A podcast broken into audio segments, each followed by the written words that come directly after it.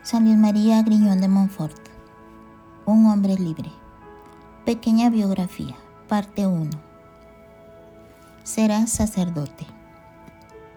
En 1417, San Vicente Ferrer, pasando por Francia, predicaba en una localidad llamada La Chaise, cerca de las ruinas de una antigua capilla de Nuestra Señora.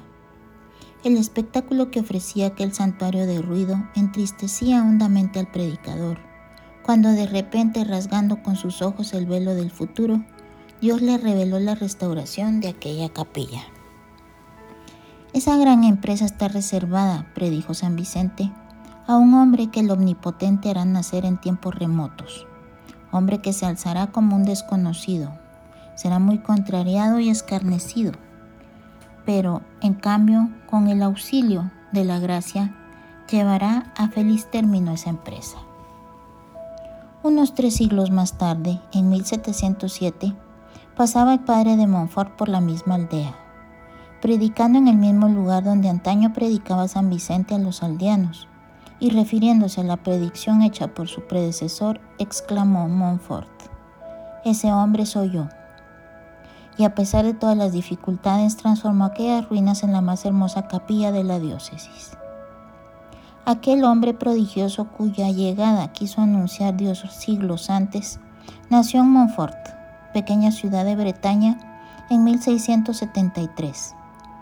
Su verdadero nombre era el de Luis Griñón, aunque prefería a su apellido el de Montfort, lugar en el que había recibido el bautismo. Su amor a la Virgen hizo que añadiera a su nombre el de María y firmaba de ordinario Luis María de Montfort. Dios mide el regalo de su gracia según la vocación de cada uno. Montfort estaba llamado a ser uno de los mayores apóstoles de María de todos los tiempos. No es de extrañar que desde los primeros años manifestara una ardiente devoción a la Virgen Santísima. El canónigo Blaine, amigo suyo de juventud, escribió al respecto. El amor a María era como innato en el padre Griñón. Puede decirse que ella había sido la primera en escogerlo como uno de sus mayores predilectos, grabando en su alma joven esa ternura tan particular que siempre tuvo para con ella, de manera que puede considerársele como uno de los más consagrados hijos de la Madre de Dios que la Iglesia haya conocido. Cuando pasaba por las calles de la ciudad natal, nunca dejaba de saludar a las imágenes de María en los nichos de las fachadas de las casas. En la iglesia parroquial se detenía a veces inmóvil como en éxtasis, horas enteras ante la imagen de Nuestra Señora. En el seno de María, enseñará más tarde, los jóvenes se volverán ancianos en luz, santidad, experiencia y sabiduría. Esta verdad se halla ilustrada claramente por la propia juventud de quien la escribía. Recordando los primeros años de Luis María, escribía uno de sus tíos manifestaba el horror al vicio y tal inclinación a la virtud que se diría era ajeno al pecado de Adán, al no sentir la corrupción de la naturaleza. Todos sus pensamientos eran celestiales. Montfort sentía que se debe buscar a Dios en el silencio, por ello buscaba la soledad.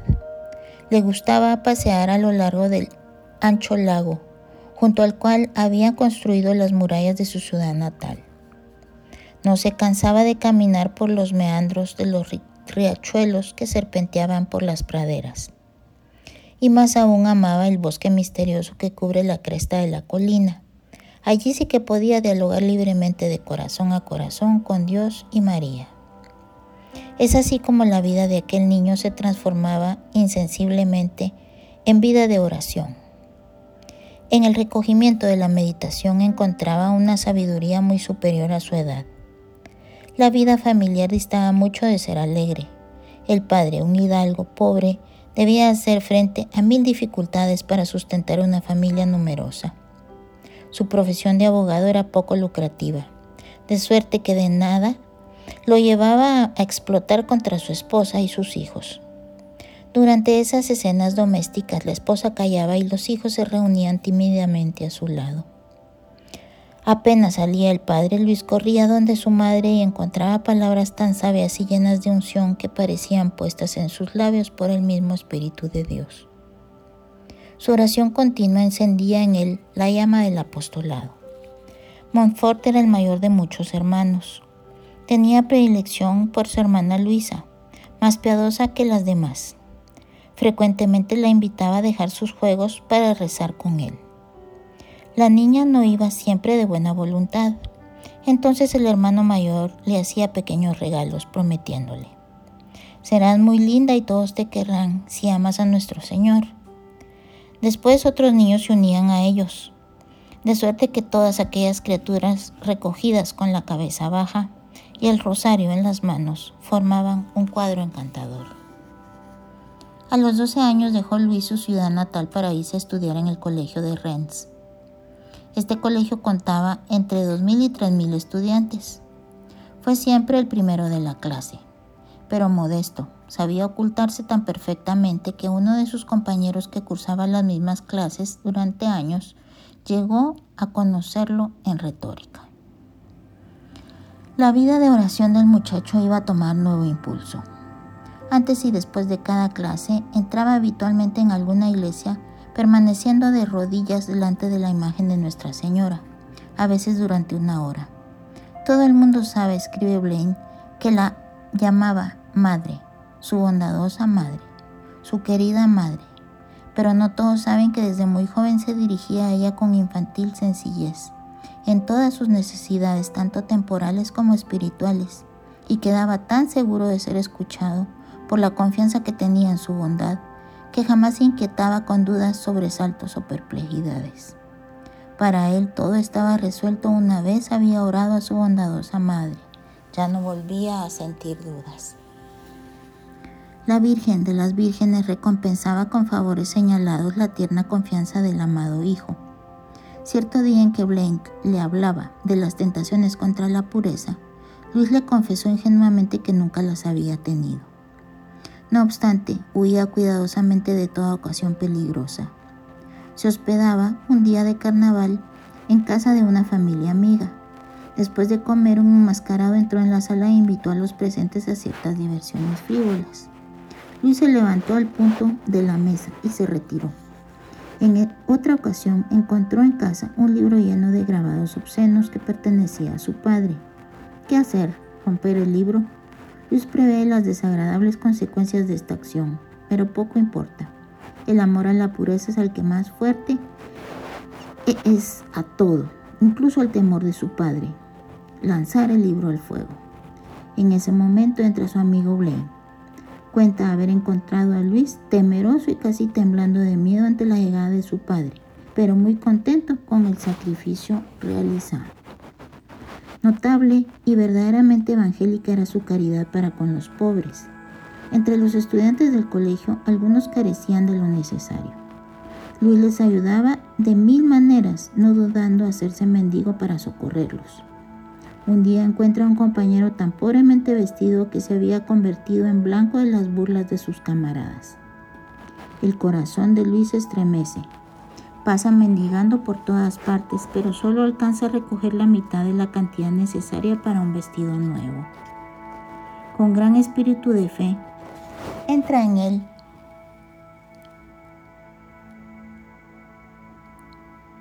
y recurre a un almacén. Dirigiéndose al dueño le dice, este es un hermano mío y suyo.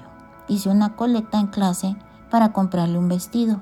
Si no alcanza, ponga usted por favor lo que hace falta. El comerciante se pregunta si no se estará burlando de él, pero luego, lleno de admiración por el joven cliente, cede la mitad del precio de la prenda solicitada. Los enfermos eran sus mejores amigos. En los días libres de la semana se dirigía al hospital con uno o dos compañeros para cuidar de los enfermos, leerles algún buen libro o explicarles el catecismo. Cierto día encuentra a un compañero de estudios seis años menor que él y que por esto no podía ser admitido en la congregación de Nuestra Señora. Reuniendo a otros estudiantes piadosos, funda una pequeña asociación que se propone la especial veneración de María. El cuarto que le cede una persona bondadosa se transforma en oratorio. Oraciones, mortificaciones, silencio, todo queda previsto hasta el menor de los detalles. No es de admirar que la maternal providencia de María se ocupe de tal manera particularísima de Luis. Cierto día, Así a los 20 años, arrodillado ante una imagen milagrosa de la Virgen, le suplicó que le iluminara sobre el grave problema de su vocación. Le llegó la respuesta luminosa y precisa. Serás sacerdote. Dios solo. Una vez que Luis oyó la voz de su bondadosa madre, el sacerdocio se volvió para él su gran ideal. Ser sacerdote significa, en primer lugar, ponerse al servicio de Dios. Así lo entendió y decidió entrar resueltamente por ese camino. Refiriéndose a su juventud, escribe su tío. Las palabras Dios solo, que más tarde le fueron tan familiares, parecían estar grabadas en su alma de niño. Sus acciones y palabras no irradiaban otra cosa. Si el lema Dios solo lo caracterizaba desde joven, resume aún mejor el periodo en que se prepara el sacerdocio. Luis habría podido seguir el curso de teología en Rennes, pero prefirió ir a París con la esperanza de prepararse mejor al sacerdocio. Su sueño habría sido participar sin bagajes, confiado en la providencia que nunca defrauda a quienes esperan en ella. Sus padres le obligaron a llevar algún vestido, una muda nueva y algo de dinero. Tan pronto se puso en camino encontró a tres mendigos. Al primero le dio la bolsa al segundo el vestido nuevo, alegre al tercero, intercambiando con él el traje que lleva puesto. Solo entonces se siente realmente liberado de todo apego y pronto a alzar vuelo hacia Dios. Exultante de alegría, se postra de hinojos exclamando, de hoy en adelante puedo gritar, Padre nuestro que estás en el cielo. Allí mismo hace voto de no poseer nunca nada propio. Con un bastón en la mano, desgranando el rosario, prosigue Luis su camino hacia la capital en medio de continuos temporales. De camino implora un poco de pan y en 10 días recorre los 300 kilómetros que lo separan de París. Su primera residencia en la gran ciudad fue el seminario de los estudiantes pobres. El reglamento de la casa era riguroso en extremo, lo que no impidió al recién llegado imponerse aún las más pesadas mortificaciones. En 1693 el hambre asolaba a Francia. El director del seminario, al no poder proveer por más tiempo a la subsistencia de todos los alumnos, se dispone a despedir a los más pobres para que vuelvan a sus casas. Luis, en su gran caridad, se ofrece para pedir limosna. Viose entonces al hijo del hidalgo Monfortés implorar pacientemente a la puerta de las ricas mansiones un vestido, algún dinero, un mendrugo de pan. Cierto día el director propone a los alumnos que venden a los muertos con fin de aumentar las rentas de la pobre casa. Luis acepta con entusiasmo. Tres a cuatro veces por semana sacrifica el descanso nocturno. De rodillas, las manos juntas, pasa en meditación cuatro horas de la noche. Enseguida dedica dos horas a la lectura espiritual. Solo se concede un poco de descanso en dos horas siguientes. En tales vigilias aprende Luis a relativizar más las cosas de la tierra. De cuanto ganaba en tan sacrificada labor, guardaba apenas lo estrictamente necesario. Una mujer pobre llegó cierto día a contarle su extrema dificultad. ¿Cuánto necesita? le preguntó el seminarista, y en lugar de la pequeña cantidad que ella pide, le entrega cuanto lleva en el bolsillo. Vienen a ofrecerle una sotana nueva, sin siquiera estrenarla, la entrega de limosna. La providencia recompensaba esa caridad heroica. Un día, necesitado de vestido para sí mismo, entrega cierta cantidad a un amigo pidiendo que vaya al mercado y se lo compre. El otro le hace ver que ese dinero no alcanza. No importa, responde Luis. Si le cobran más, pida a la providencia que lo brinde y entregue el dinero al primer pobre que encuentre. El compañero, de marras entra en el almacén, pero el dueño se le ríe en la cara. Siguiendo las instrucciones de Luis, el seminarista entrega el dinero al primer pobre que encuentra y vuelve a la casa. Saltando de felicidad, corre Luis a su encuentro. Maravilloso, mientras te ocupabas en hacer la caridad, una persona me entregó la cantidad que ves aquí. Por favor, vaya al almacén, vaya al almacén para que ahora sí me manden el vestido que necesito. En el ínterin murió el director del seminario. Montfort perdía a su padre espiritual e insigne bienhechor. Sus compañeros lo observaban furtivamente. Tal vez quede desolado, se inquiete y se turbe. Ni por un momento perdió Luis la calma y la serenidad, de suerte que uno de sus compañeros le dijo, o eres un gran santo o un ingrato. Un ingrato si no te conmueves con la muerte de tu bienhechor, un gran santo, si a pesar de conmoverte superas por virtud el sentimiento. Una carta escrita en esos días a uno de sus tíos nos ofrece la clave del enigma. No me preocupo, suceda lo que suceda, tengo un Padre en los cielos que no me defraudará nunca. Luis pasó a otro seminario para clérigos pobres, donde la alimentación era aún peor. Perseveró allí en sus penitencias voluntarias hasta el punto de que su constitución, a pesar de ser tan robusta, no logró mantenerse. Enfermó, fue llevado al hospital, acomodado en un lecho prestado, incapaz de hacer nada, lleno de dolores, sentíase en el colmo de la alegría. Irradiando felicidad le dijo a un amigo que fue a visitarlo. Estoy aquí en el hospital, qué honor. Ciertamente mi familia no estará a gusto, pero ¿estará alguna vez de acuerdo la naturaleza con la gracia? Temían por su vida, pero él se mostraba cierto de estar en pie dentro de pocos días. Sus predicciones se realizaron. Ocho días más tarde regresaba a sus estudios. Por fin se abrieron ante Luis las puertas del célebre seminario de San Sulpicio. Los superiores se mostraron tan satisfechos al recibirlo que hicieron cantar un Te Deum.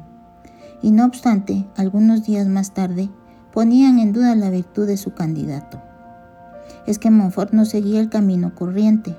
Destinado a cosas extraordinarias, Dios lo guiaba por caminos poco comunes. La providencia permitió que el superior del seminario, el padre Brenier, lo mismo que el director espiritual, el padre Le Chassier, no penetrasen en los designios de Dios. Por ello sometieron a Montfort a un trato de los más dolorosos. En sus relaciones con Luis, el padre Brenier se mostró constantemente áspero y severo. Dedicábase a humillarlo en público. Le dirigía las más duras reprimendas en presencia de sus compañeros. Esta persecución no fue pasajera Duró meses enteros en los que el seminarista no perdió ni un solo instante su serenidad. Después de las más dolorosas humillaciones, se dirigía a su superior con la misma confianza y sencillez de siempre. El padre Le Chassier empleaba con él el mismo rigor. Según el reglamento, los seminaristas debían presentarse regularmente a su director espiritual. Montfort no deseaba otra cosa, pero muchas veces su confesor rehusaba recibirlo. Cuando lo oía era para desaprobar todas sus iniciativas. A pesar de ello, Luis se presentaba una y otra vez con la misma sumisión y buena voluntad. A esas pruebas se añadieron las burlas de los compañeros. Para obligarlo a mantener la cabeza erguida, algunos exageraban hasta el punto de golpearlo, incluso durante las conferencias públicas. La heroica paciencia de Montfort no se desmintió jamás. Su Madre del Cielo le sirvió de apoyo en tan terribles pruebas. Nombrando bibliotecario, aprovechó para leer, por decirlo así, todos los libros que trataban de la devoción a María. Saboreaba especialmente el opúsculo de Budón, la santa esclavitud de la admirable Madre de Dios. Luis se consagró a María como esclavo de amor y se hizo apóstol entusiasta de esta devoción. Con la aprobación de sus superiores fundó en el propio seminario un grupo de esclavos de amor. En 1699 lo designaron para viajar con otro seminarista en peregrinación a Chartres, el santuario de Nuestra Señora. Los dos jóvenes hicieron a pie un trayecto de varios días. Era la época de la cosecha. Luis no pudo evitar el alejarse de vez en cuando de su compañero para ir a conversar con los trabajadores. Les hablaba de Dios y de su madre con tal ardor y unción que todos lo escuchaban admirados. Llegados a Chartres, Luis no se da el trabajo de buscar un hotel. Se dirige inmediatamente a la catedral. Al día siguiente permanece ahí en oración desde el amanecer hasta el mediodía de rodillas e inmóvil ante la imagen milagrosa de María. Después de almorzar se apresura a volver al templo y solo sale del santuario de María cuando cae la noche y el sacristán llega a decirle que va a cerrar las puertas del templo. Todos los sábados un grupo de seminaristas va a la Catedral de París con el fin de implorar la bendición de María para el seminario. El superior, convencido finalmente de la virtud de Montfort, lo enviaba regularmente. En una de esas visitas Luis hizo ante la imagen de Nuestra Señora el voto de castidad perpetua. Al mismo tiempo se aplicaba seriamente al estudio. Cierto día debe defender en público una tesis sobre la gracia. Sus compañeros habían resuelto ponerlo contra la pared, citándole cantidad de textos difíciles de los padres de la iglesia. Luis los oyó imperturbable, va tomando cada una de las objeciones y las refuta, citando de memoria otros textos de los mismos autores. Se entrega al mismo tiempo al apostolado. Enseña catecismo a los niños de la parroquia y a muchos muchachos del vecindario. Algunos seminaristas resuelven asistir a sus clases, más para burlarse que para aprender, pero Luis habla con tanta convicción y entusiasmo que ellos salen de la clase, clase hondamente conmovidos. Amaba a Dios con tal ardor de corazón que no podía permanecer impasible ante el pecado cometido en público. Cierto día atravesaba una plaza en el momento en que dos muchachos, espalda a mano, estaban para batirse en duelo. Luis toma el crucifijo, se lanza entre los antagonistas y les ruega que se reconcilien por amor al crucificado. Tocados por la gracia, retiran las manos uno del otro y se alejan confundidos. En tal ocasión encuentra a unos verdaderos ambulantes que cantan y venden canciones obscenas. Sin pensarlo dos veces, compra todo el material y lo rompe delante de ellos. Otro tanto hizo con libros peligrosos. Otro día se da cuenta de que hay un grupo de personas atentas a las exhibiciones de doble sentido de un charlatán. Lamentando que los cristianos pierdan así su tiempo precioso, el seminarista habla a su vez al público y poco a poco la multitud se dispersa. Un joven con un celo tan ardoroso únicamente por los intereses de Dios merecía sin duda alguna llegar al sacerdocio. El 5 de junio de 1700, Luis fue ordenado sacerdote. Pasó todo ese día en adoración delante del Santísimo Sacramento. Empleó luego una semana para prepararse a su primera misa. Un testigo de esa primera celebración confesará más tarde. Vi a un hombre como un ángel en el altar.